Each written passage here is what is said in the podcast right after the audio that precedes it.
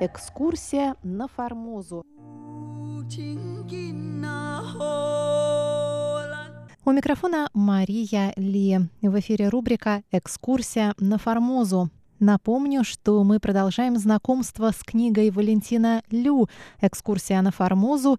Этнографическое путешествие Павла Ивановича Ибиса». Эта интереснейшая книга вышла в прошлом году в издательстве «Весь мир». Ссылку на нее вы можете найти в описании к этой передаче по адресу ru.rti.org.tw. Там же вы можете и приобрести эту книгу. Очень советую всем, кто интересуется Тайванем, сделать это немедленно.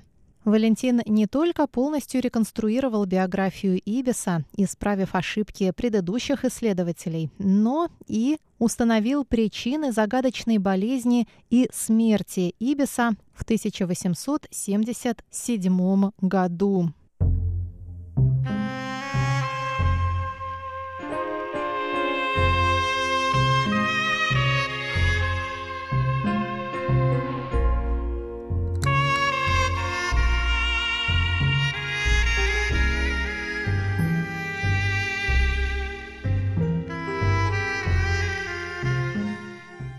В архивах сохранились важные документы, в том числе рукописные рапорты самого Ибиса, медицинские справки и дальнейшие ходатайства его адмирала, позволяющие проследить судьбу Ибиса с момента списания его на берег и до его смерти весной 1877 года.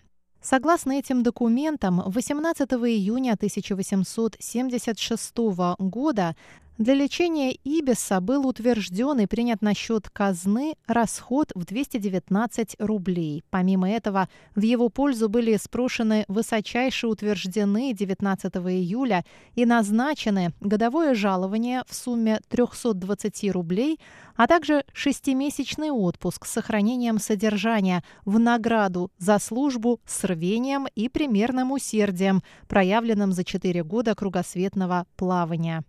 В июле 1876 года прапорщик начал лечение в Венской больнице у ушного врача Адама Полицера. 1 августа Полицер выписал больному медзаключение, в котором рекомендовал продолжить лечение на минеральных водах в горах.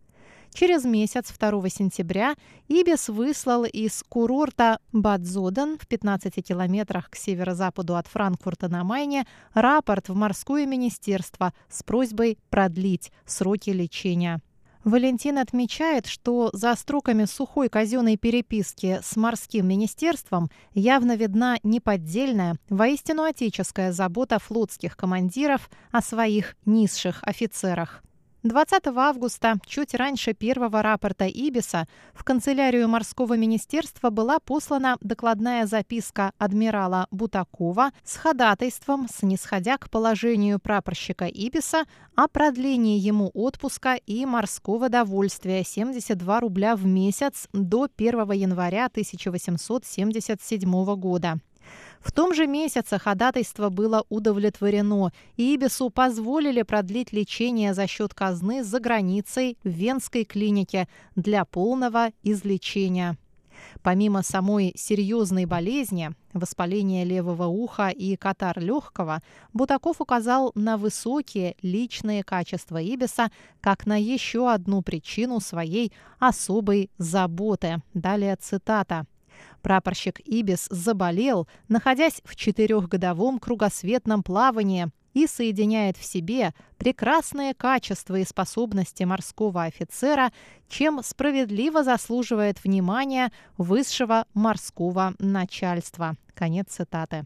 Возможно, ходатайствуя о помощи в лечении молодого прапорщика на минеральных водах для укрепления здоровья перед проведением операции, адмирал вспоминал былые дни, когда и сам таким же образом лечил свои болезни в Европе. Так или иначе, лечение прапорщика продолжилось. В приложенной к рапорту Ибиса медицинской справке от 2 сентября врач Георг Телениус отмечает явный успех начатого в Зодане лечения и рекомендует продолжить его в Швейцарии, а зиму провести на юге Франции или в Италии. Эта справка проясняет еще одну важную деталь. Ибис уехал на зиму в город Пизу по совету Телениуса. К сожалению, прописанное австрийскими и немецкими врачами лечение минеральными водами на горных курортах так и не привело к полному излечению. Напротив, болезнь затянулась и прогрессировала.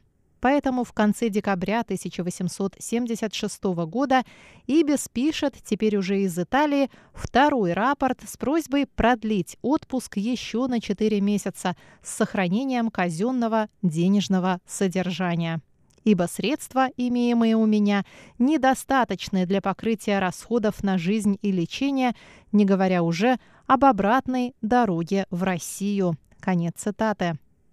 Прошение это было вновь удовлетворено, на этот раз не просто морским министерством, но высочайшим приказом от 3 января 1877 года, о чем Ибиса уведомили телеграммой, посланной 12 января через русское консульство в Ливорно.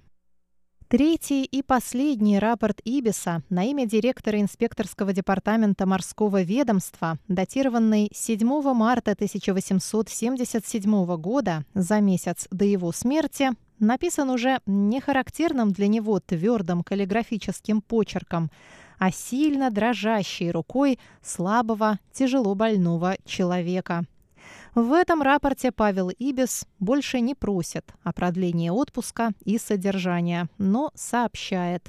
Цитата. Лихорадка, удерживающая меня еще до сих пор в постели, разорила совершенно мой денежный бюджет, так что, расплатившись здесь при отъезде со всеми, не будет у меня чем выехать. Конец цитаты. Видимо, уже оставив все надежды на излечение, Ибис излагает единственную просьбу о помощи с возвращением на родину. Покорнейше прошу министерства разрешить мне какие-нибудь пособия или прогонные на дорогу в Санкт-Петербург. Собрав силы, автор ставит под своим последним рапортом более твердую, почти без дрожи, короткую подпись «Прапорщик Павел Ибис.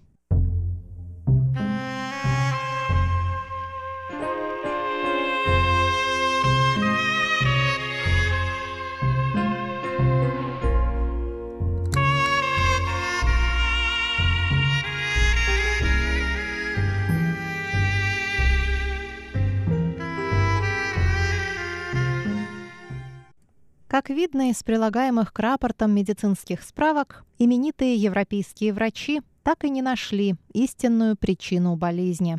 Фиксируя лишь главные явные симптомы, они были не в силах назначить спасительное лечение и пытались удалить угасающего пациента, осторожно подталкивая его к переездам и скорейшему отъезду домой.